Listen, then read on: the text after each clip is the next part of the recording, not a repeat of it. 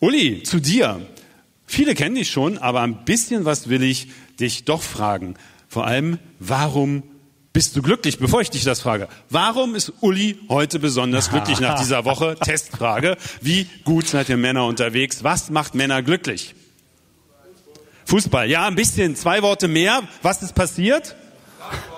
Ja. ja. so, Uli, erklär's mal für die, die nicht so im Fußball unterwegs sind wie ich. Ich habe ja gestern auch ganz dumm gestaunt. Ne?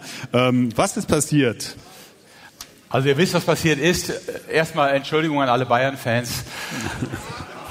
Ich bin in Mönchengladbach geboren und aufgewachsen und natürlich bin ich Gladbach-Fan und immer schon habe ich meinen Kindern die wichtige Regel beigebracht, Gladbach ist ein Angstgegner von Bayern. Und das so am Mittwoch mal in, in voller Wucht zu sehen und zu erleben, ach, das hält die ganze Woche auf, ja.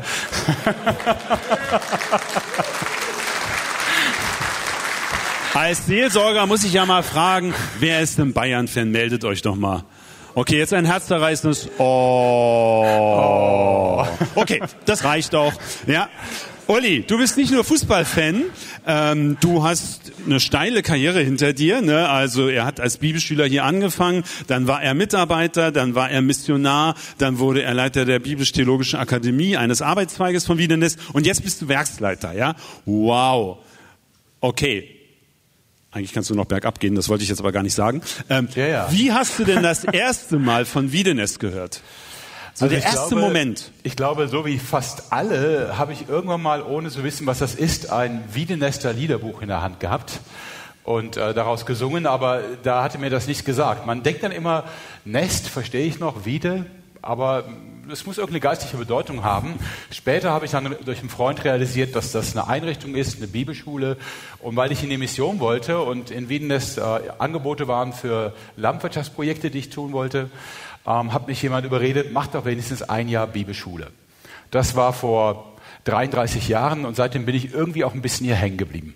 Ich finde es immer schön, so einen ehrlichen Werksleiter zu haben, der sagt, eigentlich wollte er nur ein Jahr Bibelschule machen, nicht mal drei, ne? Nein, auf keinen Fall. Du hast also für jeden unmotivierten Schüler Verständnis und Schülerin. Absolut. Cool. Großer Sprung in die Gegenwart. Was bewegt dich momentan? So ein Werksleiter kriegt viel mit, hier und woanders. Was ist so ein Thema, wo du sagst, da pocht gerade dein Herz, da rotiert gerade dein Kopf? Ist eine ganze Menge. Für mich sind große Themen immer, was passiert um uns herum in der Gesellschaft, in der Kultur, wie denken Menschen, wie ticken sie. Und äh, ich merke die Differenz zwischen dem, was wir als Christen denken und dem, was Menschen sonst so denken. Und sie scheint mir immer, immer größer zu werden. Und ich merke, wie Christen sich damit auseinandersetzen, teilweise auch das Gefühl haben, sie verlieren am Boden. So haben wir jetzt eine Diskussion in der evangelikalen Szene zum Beispiel über die Frage, muss man alles in der Bibel so nehmen, wie es da steht? Sind historische Berichte wirklich Sachberichte oder einfach nur Bilder? Und ich merke, Christen schwimmt auch ein Stück das Fundament weg in der Auseinandersetzung mit dem Umfeld. Das ist natürlich für mich als Theologe und Leiter eines Werks, das ganz viel Impulse rausgibt, ist für mich sehr herausfordernd. Und ich denke, da werden wir auch darauf reagieren und versuchen, einfach das Fundament zu stärken. Sehr cool. Ich möchte noch für dich beten. Gerne. Lieber Herr, wir möchten dir danken, dass wir hier Männertag haben dürfen. Wir möchten danken, dass wir hier diesen Tag mit dir starten dürfen.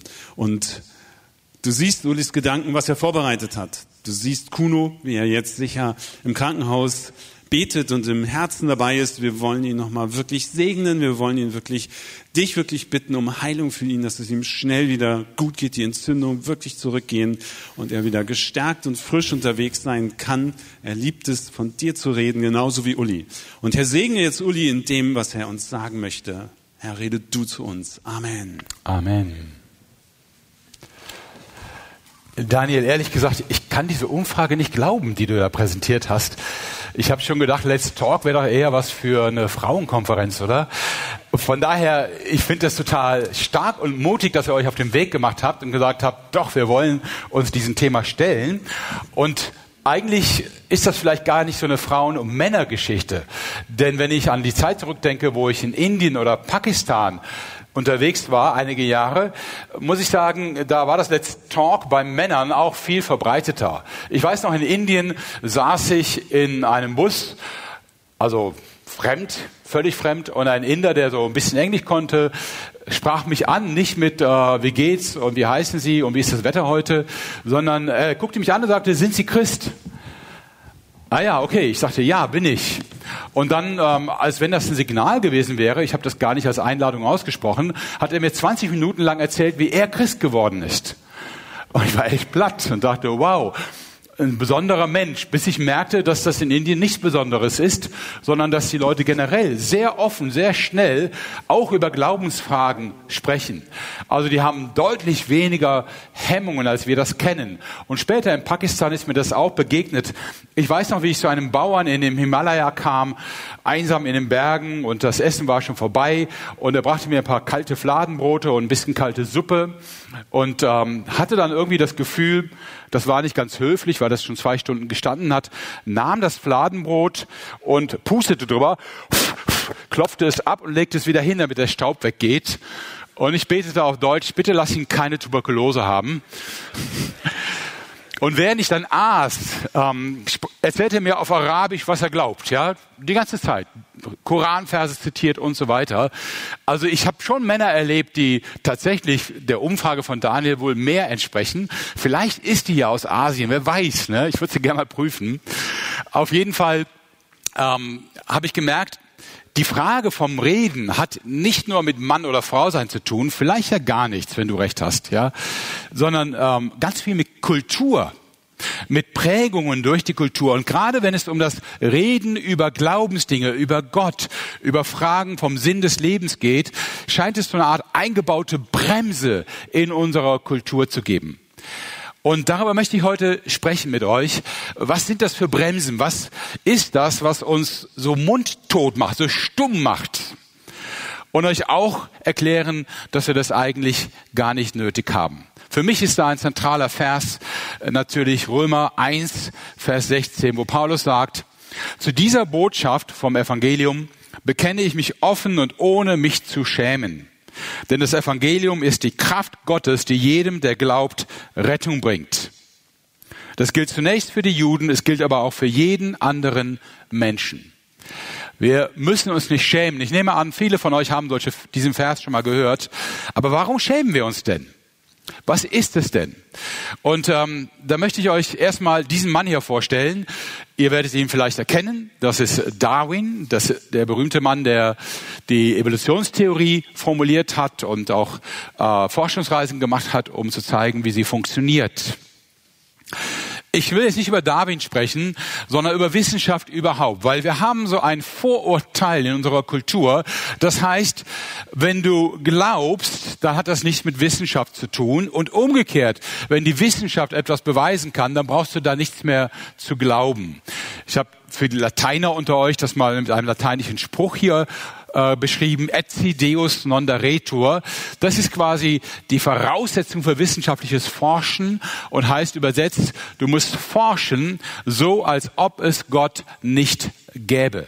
So als ob es Gott nicht gäbe. Also Wissenschaftlichkeit heißt, ich schalte Gott weg. Ich gehe davon aus, dass es ihn nicht gibt. Das ist keine persönliche Glaubensentscheidung von Wissenschaftlern. Die können dabei durchaus Christen sein. Aber sie würden jetzt in einem Experiment, die sie machen, eine Umfrage, eine Forschung, nicht anfangen mit der These, da hat Gott irgendwie mitgemischt. Man kann das ja auch nachvollziehen. Ja, also wenn ich einen Elektriker hole und sage, ich habe da irgendein Problem in meiner Leitung, kannst du es mal kontrollieren? Und er sagt, ich glaube, das ist ein geistliches Problem, würde ich sagen, sorry, das ist mein Beruf du guckst bitte nach der Leitung, ja.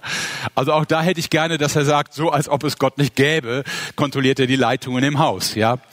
Äh, von daher ist es nachvollziehbar. Nur daraus hat sich eine bestimmte Meinung herausgebildet in der Wissenschaft, ja in der Wissenschaft nicht so sehr, aber in der Kultur, in der wir leben. Nämlich, wenn ich sage, ich glaube an Gott, drücke ich damit für säkulare Menschen aus, dass ich nicht genug verstehe, um es anders zu erklären. Ich habe mich eben nicht wissenschaftlich genug damit auseinandergesetzt. Und deswegen sage ich, dass ich an Gott glaube. Sorry, das ist eine Idee der Gesellschaft warum Christen glauben. Aber das ist nicht der Grund, warum ich glaube. Und ich hoffe auch nicht der Grund, warum ihr glaubt. Gott ist kein Lückenfüller für Dinge, die ich noch nicht rausgefunden habe. Gott muss nicht daherhalten, wo ich keine andere Begründung habe. sondern ich glaube sehr wohl an Gott, auch wenn ich Dinge verstehe. Ich glaube sehr wohl an Gott, auch wenn ich Dinge verstehe. Es gibt da ein berühmtes Beispiel, haben bestimmt schon einige von euch mal gehört. Ah, das ist schon ein sehr altes Beispiel von der Uhr, die man findet. Und man überlegt, woher kommt sie? Wie ist sie entstanden? Und man nimmt sie auseinander. Man ist irgendwann in der Lage, jedes Zahnrad, jede Bewegung der Uhr zu erklären und genau zu sagen, wie sie funktioniert. Aber indem man versteht, wie sie funktioniert, hat man nicht den Beweis erbracht, dass es keinen Uhrmacher gibt. Ja, die Tatsache, dass sie funktioniert, heißt nicht, es gibt keinen Uhrmacher, sondern natürlich ist sie hergestellt worden von einem intelligenten Wesen, wahrscheinlich sowas wie einen Uhrmacher. Und dieses Wesen hat sie produziert, auch wenn sie von selbst funktioniert und auch wenn wir sie komplett erklären können, bleibt es dabei, es gibt einen, der sie gemacht hat. Ich will jetzt gar nicht diskutieren, Evolution pro contra, das ist ein anderes Thema auf einer anderen Ebene. Ähm, mir geht es jetzt wirklich nur darum, egal was die Wissenschaft erklärt, aber sie erklärt damit Gott nicht weg. Das ist die Idee von Menschen, die mit diesem etsi deus non dareta, so als Gott, ob es Gott nicht gäbe, die meinen, mit jeder Erklärung verschwindet Gott. Ja. Ein Stephen Hawkins zum Beispiel hat das gesagt in seinen Büchern und seinen Vorträgen, dass man Gott irgendwann nicht mehr braucht, wenn man den Ursprung der Welt erklären kann. Ich würde sagen, nein, wenn ich den Ursprung der Welt erklären kann, werde ich wahrscheinlich ganz viele Loblieder darüber schreiben, wie intelligent Gott war, die Welt so zu machen. Abgesehen davon, dass Stephen Hawkins das nicht erklären konnte, bevor er starb. Es ist ihm nicht gelungen. Und überhaupt, das ist der andere Aspekt, kann die Wissenschaft deutlich weniger erklären, als wir meinen. Ich habe im Frust über die Corona-Berichterstattung irgendwann entschieden, Spektrum der Wissenschaft zu abonnieren, weil ich dachte, ich möchte eine Zeitung lesen, die einfach nur Ergebnisse präsentiert, ohne zu bewerten oder ohne zu kommentieren. Und das fand ich sehr spannend. Und dann habe ich einen Artikel entdeckt, den konnte ich selber kaum glauben. Und zwar ein Artikel über das Wasser. Jetzt gibt es ein ganz klein bisschen was für die naturwissenschaftlich Interessierten unter euch. Alle Flüssigkeiten dieser Welt, alle, alle, alle haben die gleichen Eigenschaften, außer Wasser. Wasser ist die einzige Flüssigkeit, die abweicht, und zwar signifikant, deutlich abweicht. Alle Flüssigkeiten werden zum Beispiel dichter, je kälter sie werden. Ja? Sie werden dichter, also schwerer auch, je kälter sie werden. Außer Wasser. Wasser hat seine größte Dichte bei vier Grad. Und dann wird es wieder weniger dicht, also leichter. Ja? Das ist die einzige Flüssigkeit, die diese Eigenschaft hat. Und es gibt keine plausible wissenschaftliche Erklärung dafür bisher. Ich habe gedacht, als ich das gelesen habe, das kann jetzt nicht wahr sein. Wasser ist doch nur H2O, mehr nicht.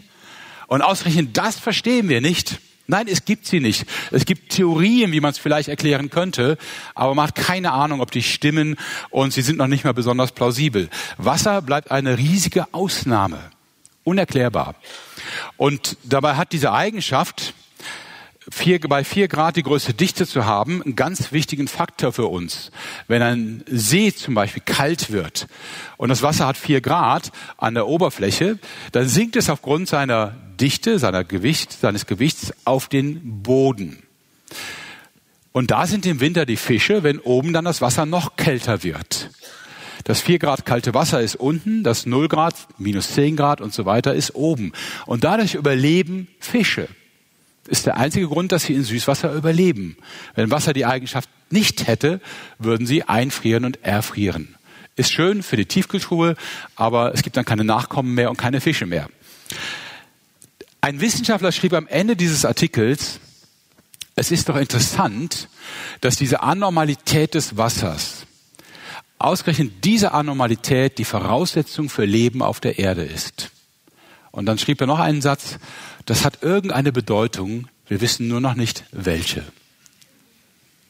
Und ich dachte, denk noch einen Schritt weiter und du kommst vielleicht dahinter. Ja.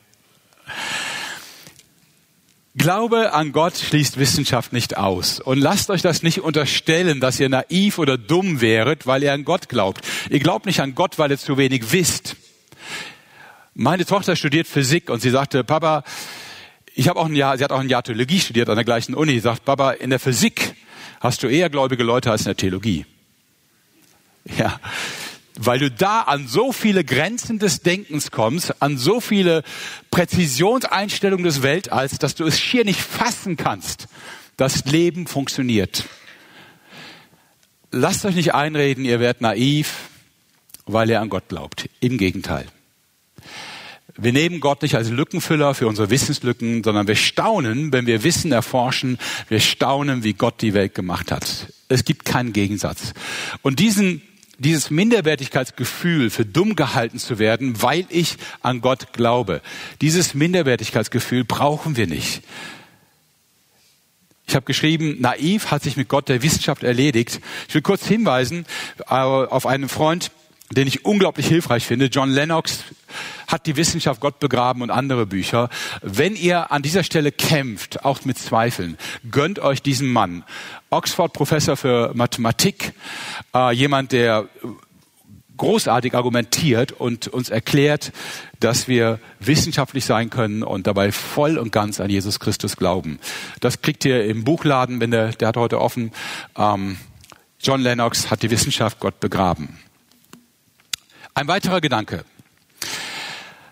Ist Glaube nur was für Leute, die psychisch schwach sind, die irgendwie krank sind? Glaube nur was für Schwache. Was ihr über den Herrn kennt, er nennt sich Sigmund Freud, der Name dürfte bekannt sein, der Erfinder der tiefen Psychologie. Seine Idee von Religion war, äh, Religion ist so eine Art Neurose eine kollektive Massenneurose, die ganze Gruppen befallen kann. Und die hat, das ist jetzt ein bisschen kompliziert, brauchen wir auch nicht zu verstehen, die hat zu tun mit der Urhorde der Menschen und äh, damit, dass ähm, irgendwann mal die jungen ähm, kräftigen Männer einer Horde den Chef der Horde umgebracht haben und dann das Gefühl hatten, dass sie Schuld haben, ein Totem gebaut haben und versuchten ihre Schuldgefühle zu kompensieren. Und so sei Religion entstanden. Alles klar, habt ihr euch gleich gedacht, ne? Eine wilde Geschichte. Ähm, lassen wir mal Sigmund Freud außen vor. Ich will den hier nicht diskutieren. Aber die Konsequenz ist, dass nicht wenige Menschen in unserer Kultur denken, du glaubst, ja, dann hast du wahrscheinlich ein Problem, das du lösen willst. Dann geht's dir nicht gut. Manche sagen das auch positiv, wenn man ihnen sagt, dass man Christ ist und glaubt, du, das freut mich für dich. Schön, wenn dir das gut tut. Ja, der Subtext ist, armer Kerl, du kommst ohne Glauben nicht klar. Ja. Ich glaube nur eine kollektive Massenneurose. Nun, ich habe ihr ja geschrieben, Schuldgefühle lassen sich behandeln, doch Schuld bleibt. Äh, es ist interessant, das so darzustellen, dass Schuldgefühle von irgendeinem Urmord in einer Urhorde von Menschen vorkamen. Aber Schuldgefühle sind eine sehr reale Größe im Leben fast aller Menschen weltweit. Die sind unterschiedlich ausgeprägt, haben unterschiedliche Bezüge, aber Schuldgefühle kennen alle Menschen auf dieser Welt. Wir kennen das schlechte Gewissen. Wir kennen die Tat, die wir nicht mehr rückgängig machen können, obwohl wir es gerne wollen. Wir kennen die Worte, die wir nicht mehr zurückholen können. Wir kennen das, was wir angerichtet haben in Beziehungen. Man kann sagen, das ist eine Neurose, du plagst dich mit Schuldgefühlen. Aber die Fragen von Vergebung und Bereinigung von Schuld lassen sich auf dieser Ebene nicht lösen. Glaube tut gut. Insofern hat Sigmund Freud recht. Glaube hilft tatsächlich. Die Entlastung, dass jemand meine Schuld vergibt, ist eine Entlastung.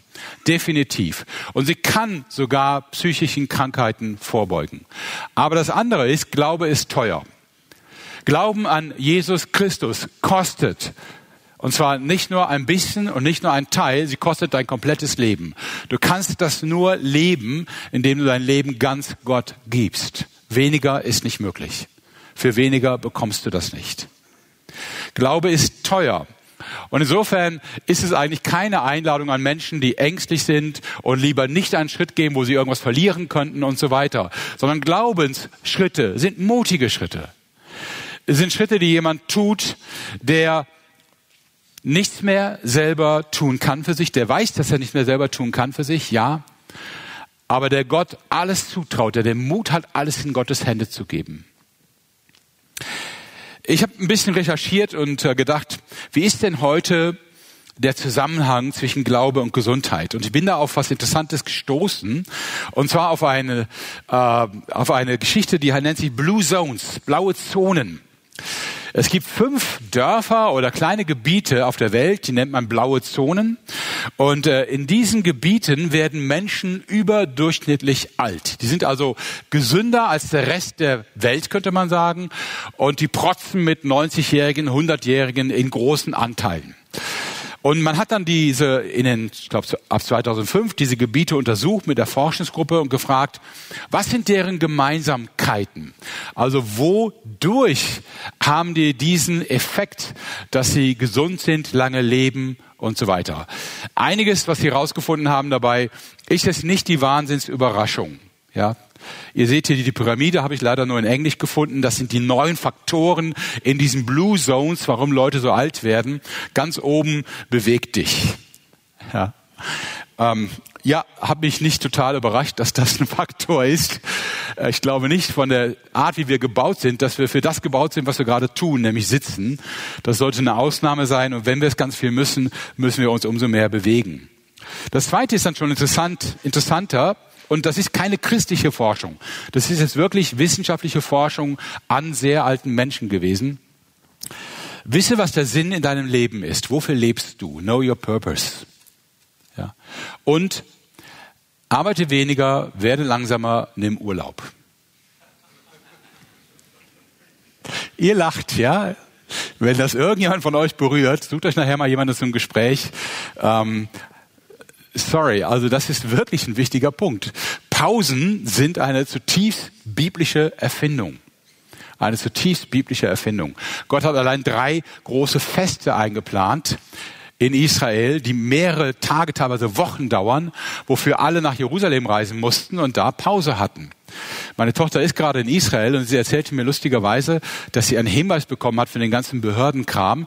Der war, dass man in Israel vier Wochen vor einem Fest, während des Festes und vier Wochen nach dem Fest damit rechnen muss, dass die Behörden nicht so schnell arbeiten wie sonst. Und ich sagte, bei drei Festen im Jahr musst du schon das Zeitfenster finden, wo du einen Antrag stellen kannst, der auch schnell bearbeitet wird. Aber gut, sie wird mir das irgendwann mal erzählen, wie sie das erlebt hat. Pausen sind eine biblische Erfindung. Dann ist weise, eat wisely. Ähm, ist nur bis 80 Prozent satt sein. Interessante Anweisung. Ist schon mal, falls es nach dem Grill nachher knapp wird, ja, dann. ich glaube nicht. Der Matthias sorgt immer gut vor. Mehr Gemüse, weniger Fleisch. Ich hoffe, das überreicht euch jetzt nicht. Und ähm, das fand ich dann sehr nett. Trink ein Glas Wein jeden Tag. okay, am interessantesten finde ich aber diese unterste Ebene, Zugehörigkeit. Äh, Sorge für gesunde Beziehungen, für ein gesundes soziales Netzwerk. Und dann, wie gesagt, es sind Wissenschaftler keine Christen oder sonst was, aber sie sagen, verbinde dich mit Religion. Oder verbinde dich wieder mit Religion. Also religiöse Menschen leben länger. Religiöse Menschen haben bessere Voraussetzungen, in diesem Leben klarzukommen, gesund zu bleiben und viele Jahre zu leben und setze Familie als höchste Priorität. Ja. Boah, denke ich, das ist ja fast wie aus der Bibel genommen, ja.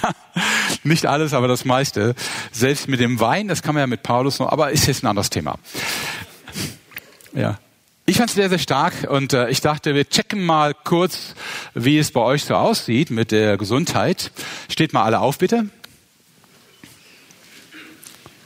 Wir machen jetzt einen brutalen Test. Was eure Beweglichkeit betrifft, wir testen einfach mal, könnt ihr noch, wenn ihr eure Hände, eine über die Schulter und eine von hinten, könnt ihr die noch hinten zusammenbringen? Einmal testen, bitte.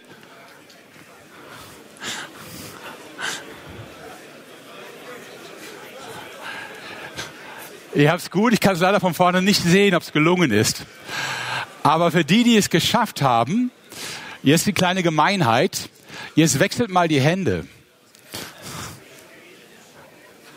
Guck mal, bei mir sieht das dann so aus.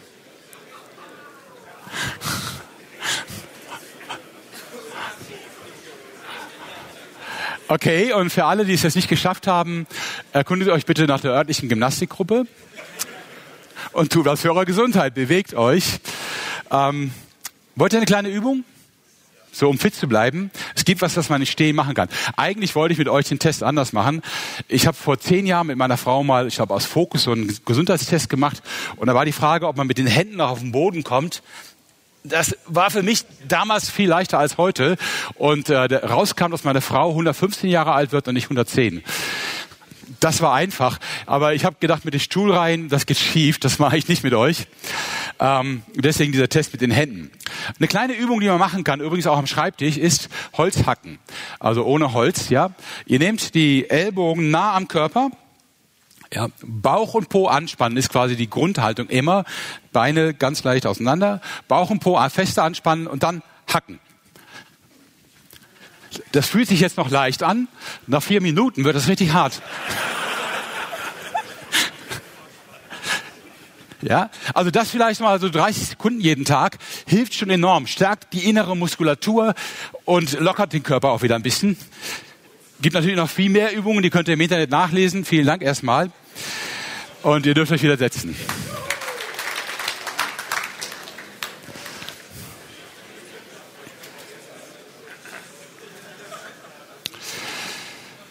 Sind Christen naiv? Ich habe versucht, in aller Kürze zu erklären, äh, nein, das ist nicht der Fall. Übrigens hier kleine Schleichwerbung, Einladung zur ähm, Tagung Denkbar nächstes Jahr im Februar hier in Wiedenest, wo wir genau solche Fragen ausführlich mit Wissenschaftlern bedenken werden. Jeder, der sich da irgendwie interessiert, herzlich willkommen.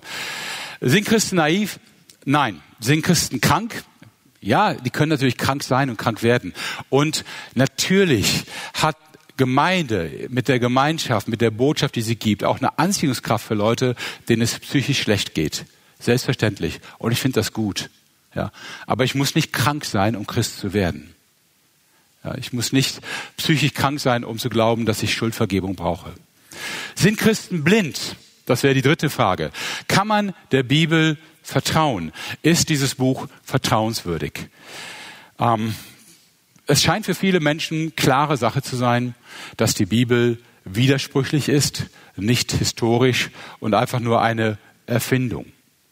Ich muss zugeben, bevor ich Christ wurde, ich komme nicht aus einem christlichen Kontext, bevor ich Christ wurde, habe ich das auch gedacht. Das Witzige war nur, ich konnte in der Diskussion sagen, die Bibel widerspricht sich. Ich konnte aber keinen einzigen Vers aufschlagen, weil ich noch nicht mal wusste, wie Kapitel und Verse funktionieren. Ja. Aber ich wusste schon, dass die Bibel falsch ist und kannte sie nicht. Lasst euch nicht zu so schnell blöffen. Ja. Leute denken, dass sie alles wüssten über die Bibel. Das ist lange nicht so. Aber die Frage, kann man ihr vertrauen? Lesen wir zum Beispiel mal, was Lukas, der Arzt, der mit Paulus unterwegs war, über das Evangelium sagt, das er seinem Freund aufschreibt, also über die Lebensgeschichte Jesu. Da heißt es in Lukas 1, Schon viele haben die Aufgabe in Angriff genommen, einen Bericht über die Dinge abzufassen, die in unserer Mitte geschehen sind und die wir von denen erfahren haben, die von Anfang an als Augenzeugen dabei waren und dann Diener der Botschaft Gottes geworden sind. Darum hielt auch ich es für richtig, nachdem ich alles bis zu den Anfängen sorgfältig nachgegangen bin, diese Ereignisse für dich, hochverehrter Theophilus, in geordneter Reihenfolge niederzuschreiben, damit du erkennst, wie zuverlässig all das ist, worin du unterrichtet worden bist. Also hier sagt ein Arzt, der ja wissenschaftliches Arbeiten gewohnt ist, sagt zum Anfang seines Berichtes, dass es ihm ankam auf Zuverlässigkeit, dass er extra Augenzeugen befragt hat und dass er genau allen nachgegangen ist. Das Wort für genau im Griechischen ist hier akribos. Wir kennen das akribisch, ja. Typisch Arzt. Er ist jedem Detail nachgegangen und es ist bis heute so, dass man fast alle Orts- und Personenangaben in Lukas auch historisch nachweisen kann.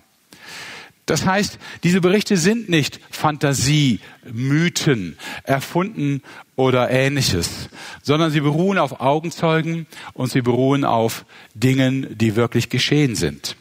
Viel krasser formuliert das später noch Paulus in seinem Brief an die Gemeinde in Korinth. In dieser Gemeinde bekommen Menschen Zweifel, ob es wirklich eine Auferstehung der Toten geben kann. Nun, das ist sicherlich das radikalste und erstaunlichste Wunder in der ganzen Bibel, die Auferstehung, also die Auferstehung Jesu allen voran. Und natürlich nicht im Experiment wiederholbar. Wir können es nicht beweisen. Die Korinther zweifeln. Sie haben eher so die Idee, dass der Mensch vielleicht so langsam rüberschwebt ins Göttliche und dann als eine Art göttlicher Funken, göttliches Licht weiter existieren könnte. Aber eine Auferstehung der Körper. Ich muss zugeben, fällt auch mir manchmal schwer, wenn ich hier beim Friedhof gehe und dann sind die Gräber schon teilweise doppelt belegt, dreifach belegt. Und ich denke, wie wird das funktionieren? Ich bin total neugierig. Paulus sagt, wenn das, 1. Korinther 15, Vers 29, wenn das, was ich über die Auferstehung gesagt habe, nicht zutrifft, was für einen Sinn hat es dann, dass einige von euch sich für die Toten taufen lassen? Warum setzen wir Apostel uns in unserem Dienst ständig Gefahren aus? Es vergeht kein Tag, an dem ich nicht vom Tod bedroht bin. Ja, und dann zählt er ganz viel auf, ähm, warum er, wie er kämpft und warum er gefährdet ist. Und dann weiter in Vers 32, wenn die Toten nicht auferstehen, können wir es gleich halten mit denen, die sagen, kommt, wir essen und trinken, denn morgen sind wir tot. Paulus sagt, es gibt keinen Sinn im christlichen Glauben ohne die toten Auferstehung. Es gibt keinen Sinn ohne die toten Auferstehung. Und dann vorher kommt er auf eine Argumentation, um zu zeigen, sie ist historischer Fakt. Im Vers 13 im gleichen Kapitel sagt er, Angenommen, es gibt wirklich keine Totenauferstehung. Dann ist auch Christus nicht auferstanden. Und wenn Christus nicht auferstanden ist, ist es sinnlos, dass wir das Evangelium verkünden. Und sinnlos, dass ihr daran glaubt. Und nicht nur das, wir stehen dann als falsche Zeugen da, weil wir etwas über Gott ausgesagt haben, was nicht zutrifft. Wir haben bezeugt, dass er Christus auferweckt hat, aber wenn es stimmt, dass die Toten nicht auferweckt werden, hat er das ja gar nicht getan. Ja. Paulus selber ist Zeuge dafür, dass die Toten auferstanden sind. Er war ein erfolgreicher Pharisäer. Er hatte eine glänzende Karriere vor sich. Er kämpfte gegen Christen und wurde von allen bejubelt dafür. Und er gibt das auf für ein Ereignis der Begegnung mit Jesus und riskiert sein Leben und verliert es am Ende auch dafür. Und nicht nur das, er nimmt unglaublich viele Härten in Kauf. Folter, Unglücke, Verfolgung jeder Art. Warum sollte er das tun, wenn er der Vertreter einer Lüge wäre? Und es ist nicht nur Paulus. In 15 Vers 6 im ersten Korintherbrief spricht er von vielen anderen. Ja. Er sagt, Jesus zeigte sich mehr als 500 von seinen Nachfolgern auf einmal. Einige sind inzwischen gestorben, aber die meisten leben noch. Das heißt, es gab damals zu Paulus Zeiten ganz viele Augenzeugen, die Jesus gesehen haben nach seinem Tod und nach seiner Auferstehung und die man direkt fragen konnte, denen man direkt äh, sagen konnte, hey, ist das wahr, was du sagst oder nicht? Er schreibt, danach zeigte er sich Jesus dem Jakobus und dann allen Aposteln. Von den Aposteln, von den Zwölfen, ist einer durch Selbstmord gestorben, Judas Iskariot. Und von den elf, die übrig blieben, sind zehn umgebracht worden, dem Märtyrertod gestorben. Wenn man die Apostel sieht, direkt nach der Kreuzigung Jesu, da sieht man sie als einen ängstlichen Haufen, der die Türen von innen verschließt, damit nicht nachdem ihr Meister gekreuzigt wurde, die Römer jetzt kommen und auch die Jünger verhaften und kreuzigen. Sie haben Angst, pure Angst. Sie sind verzweifelt. Sie verstehen nichts von dem, was passiert ist. Wer es kennt, Emmaus-Jünger, langer Weg, auf den ihnen Jesus begegnet. Sie erkennen ihn nicht und sie erzählen nur, was passiert ist. Sie können es nicht deuten. Und Jesus muss, nachdem er vorher drei Jahre Bibelschule mit ihnen gemacht hat, ja, Jesus muss ihnen nochmal alles erklären vom Alten Testament her, warum das, was passiert ist, Sinn machte und warum es zur Auferstehung kam. Diese Menschen haben ihr Leben gelassen für diese Wahrheit. Wenn das alles nur erfunden gewesen wäre, eine Lüge, ein Ausgebot der Fantasie, wer hätte dafür sein Leben riskiert? Ja.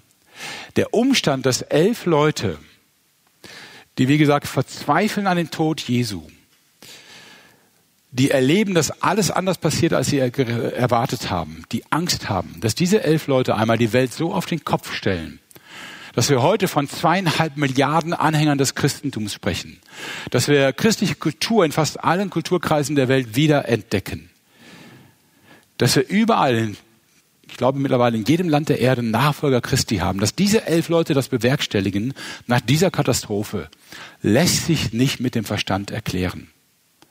Es gibt dafür keine logische Begründung. Und für mich ist der einzige Schluss, es liegt an der Auferstehung. Christus ist wirklich auferstanden. Und das hat diesen Leuten den Mut, den Drive gegeben und auch die Freiheit zu sagen, was bedeutet schon mein Leben, wenn es Auferstehung gibt. Die Freiheit zu sagen, ich gebe alles und ich riskiere alles für diesen auferstandenen Herrn. Die Angaben der Bibel waren und sind teilweise heute noch nachprüfbar. Und der Umstand, dass Leute denken, die Bibel wäre falsch, ist leider der deutschen Theologie zu verdanken, im Wesentlichen. Wir waren mal als deutsche Theologen vor über 200 Jahren, wir waren mal weltbestimmend. Ich habe gerade erst einen äh, Bruder in Polen getroffen, ähm, einen gläubigen Menschen, der noch ein bisschen älter ist als ich, der hat in Polen Theologie studiert, spricht richtig gut Deutsch. Und ich habe ihn gefragt, Jurek, sag mal, woher kannst du eigentlich so gut Deutsch? Und er sagte, durchs Theologiestudium. Als ich in Warschau studiert habe, sagte er, musste ich erst Deutsch lernen, weil man muss da deutsche Theologen lesen. Das war mal unsere Theologie. Was haben wir damit exportiert? Vor allen Dingen die Auffassung, die Bibel sei falsch, nicht vertrauenswürdig, eine Erfindung von Mythen, aus der man vielleicht die eine oder andere Weisheit ziehen kann und ansonsten unbrauchbar. Der Grund, warum Theologen diesen Weg gegangen sind, liegt unter anderem in dem, was ich eben über Wissenschaftlichkeit gesagt habe. Forschen so, als ob es Gott nicht gäbe. Die Theologie musste irgendwann entscheiden, ob sie Wissenschaft sein will oder nicht. Und als sie sich entschieden hat, Wissenschaft an der Universität zu bleiben, musste sie diesen Grundsatz annehmen. Also forschen so, als ob es Gott nicht gäbe. Das heißt, ich lese davon, dass Jesus auf dem Wasser geht, sage dabei, Gott gibt es nicht, weil ich ja wissenschaftlich denken will, und muss mir jetzt erklären, was da steht. Ja, wie soll das funktionieren? Weiß nicht, kennt ihr diesen Witz? Ist ein ganz alter. Ich versuche ihn trotzdem mal. Ähm, man kann ihn mit beliebigen Konfessionen ausgestalten, aber ich nehme mal die Baptisten, die Freie Evangelischen und äh, vielleicht die Evangelischen, ja. Dann haben wir jeden vertreten. Und ähm, die sitzen am See Genezareth und über dem Wasser sehen sie in der Ferne einen Kiosk mit Cola und haben Durst. Und ähm, der Baptist sagte, ich gehe mal rüber und hole mir was zu trinken. Und er geht übers Wasser, holt eine Cola und äh, kommt wieder. Und die anderen beiden staunen, wie übers Wasser gegangen, ja. Und ähm, dann geht der Freie Evangelische auch übers Wasser, ja, und äh, holt sich eine Cola, kommt zurück. Und äh, der Evangelische sagt, hä, das gibt's doch gar nicht. Also wenn das so geht, dann versuche ich das auch. Geht in den See rein, ertrinkt. Und der Freie Evangelische sagt, ja, hat er denn die Steine unter dem Wasser nicht gesehen? Und der Baptist sagt, welche Steine?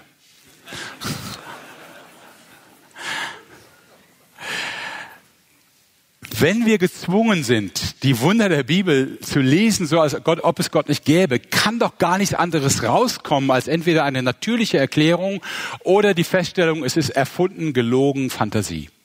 Ja. Das heißt, das wissenschaftliche Arbeiten zwingt einen quasi dazu.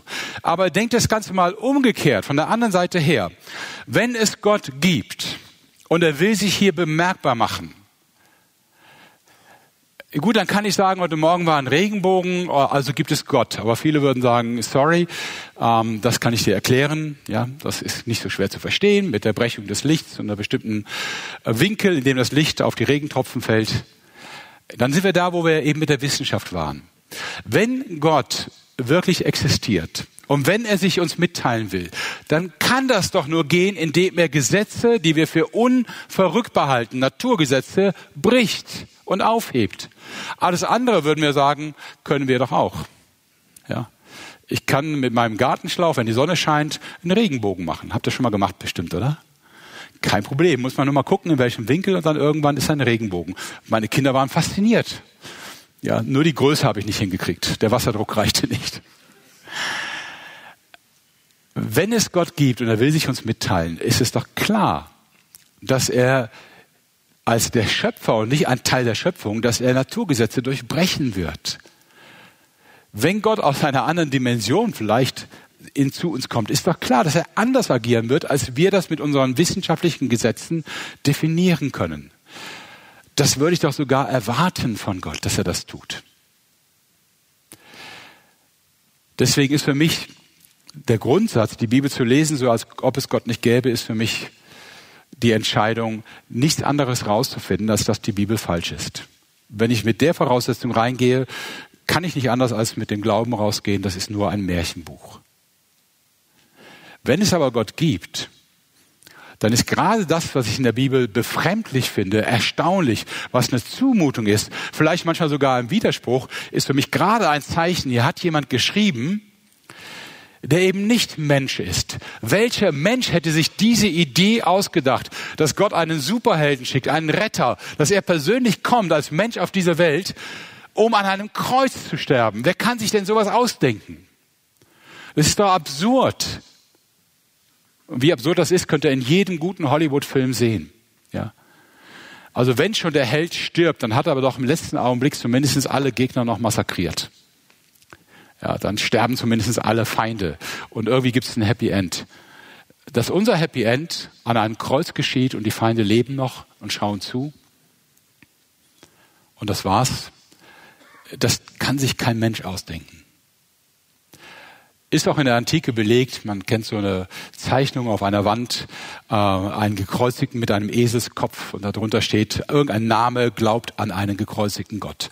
Ha, ha, ha. Ja? Ja, genau, weil es so absurd ist, ist es ein Zeichen für die Handschrift Gottes. Alles, was wir logisch verstehen und einordnen können, das ist übrigens wie Muslime argumentieren, äh, Christentum ist so unlogisch, der Islam ist total logisch. Alles, was wir logisch verstehen und einordnen können, können wir auch selber erfinden. Ja?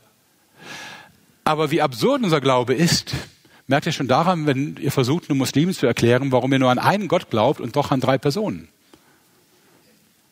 Schwer, ne? Ist es auch wirklich. Selbst für Theologen ist das schwer. Und man denkt, boah, ging das nicht ein bisschen einfacher? Nein, weil es ist eine Botschaft aus einer anderen Welt, die in unserer Welt eingebrochen ist. Und die ist eben nicht einfach, weil sie nicht menschlich ist, sondern göttlich. Wenn Gott eingreift, passieren natürlich Dinge, die wir nicht erklären können. Selbstverständlich. Blind? Nein. Vieles, sehr, sehr vieles in der Bibel finden wir auch historisch wieder. Nicht alles, klar. Manchmal suche ich und denke, boah, da hätte ich gerne noch irgendwie einen Tempel, den man ausgegraben hätte oder eine Rüstung. Ja, wo ist das Schilfmeer und wo ist die Waffenrüstung der Ägypter? Wenn man die finden würde, wäre man nicht nur reich, sondern auch schlauer. Ja, aber okay, es ist nicht alles rausgefunden, aber ganz vieles ist historisch bestätigt. Die Bibel ist kein wabernder Nebel von irgendwelchen Märchen. Sie ist historisch verankert. Gott bricht in diese Welt ein und handelt. Als letzten Punkt, als Vorwurf, der im Raum steht und warum wir vielleicht Hemmungen haben, frei von unserem Glauben zu sprechen, ist die Frage, macht der Glaube nicht eng, unfrei? Menschen scheuen sich davor, finden das ein bisschen schwierig, Regeln zu befolgen, die der Staat nicht vorgibt, sondern die Bibel, sich an Gesetze zu halten und so weiter. Macht dein Leben als Christ unfrei. Ich habe dieses Bild im Internet gefunden und dachte, oh, da wird's mir richtig unheimlich. Ich glaube, ich habe so eine leichte Klaustrophobie. Also ich war mal mit Herzwerk in einer Höhle, die haben mich mal mitgenommen und da gibt's einen Gang, der heißt Geburtskanal. Und ich habe mich einfach darauf berufen, dass ich ja schon geboren bin und dann nicht durchkriechen wollte, weil das ist schon ein bisschen Albtraum, irgendwo hängen zu bleiben. Manchmal geht es Christen vielleicht genauso. Das Gefühl, im Glauben irgendwie in die Enge zu kommen, sich nicht mehr bewegen zu können. Aber ich denke, da sind einige Missverständnisse drin. Ähm, einmal vom christlichen Glauben selber. Enge ist übrigens verwandt mit dem Wort Angst. Angst hört man auch ein bisschen, kommt von dem Wort Engel. Angst ist dieses Gefühl, es wird eng. Ich bin eingeschränkt. Ich habe keine Freiheit mehr. Ich fürchte mich. Es wird eng um mich herum. Und ich bin mir sicher, dass gerade der christliche Glaube das Gegenteil von Angst predigt. Das Gegenteil von Angst. Wenn ihr darauf Lust habt, zählt mal, wie oft in der Bibel Gott oder Jesus sagen, fürchte dich nicht. Hab keine Angst. Ja. Der christliche Glaube befreit von Angst. Der christliche Glaube führt in die Weite. Das ist übrigens eine biblische Aussage. Du stellst meine Füße auf weiten Raum aus dem Psalmen. Der christliche Glaube führt in die Weite. Christlicher Glaube befreit von Schuld. Man ist nicht mehr geknechtet, um Bedingungen zu erfüllen, unter denen Gott vielleicht zu mir freundlich ist. Alle Bedingungen sind erfüllt in Christus. Ich bin frei. Paulus sagt zweimal im Galaterbrief, ihr seid zur Freiheit berufen. Lasst euch nicht wieder in Sklaverei führen. Lasst euch eure Freiheit von niemandem streitig machen. Macht ein christliches Leben eng? Ich glaube umgekehrt, es macht weit.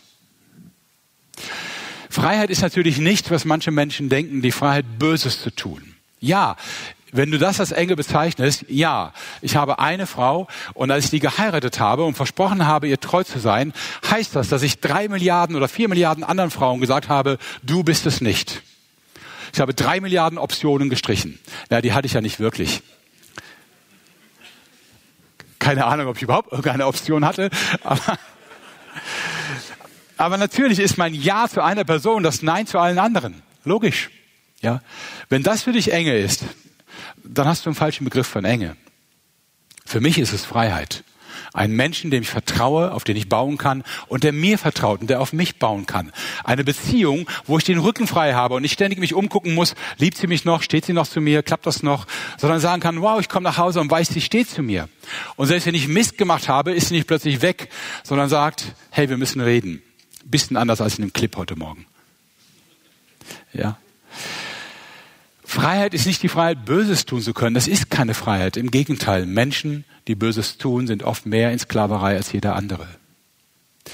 Freiheit ist die Freiheit, das Gute zu tun, für das ich geschaffen bin. Meine Gaben zum Guten einzusetzen. Freiheit ist die Freiheit zu lieben.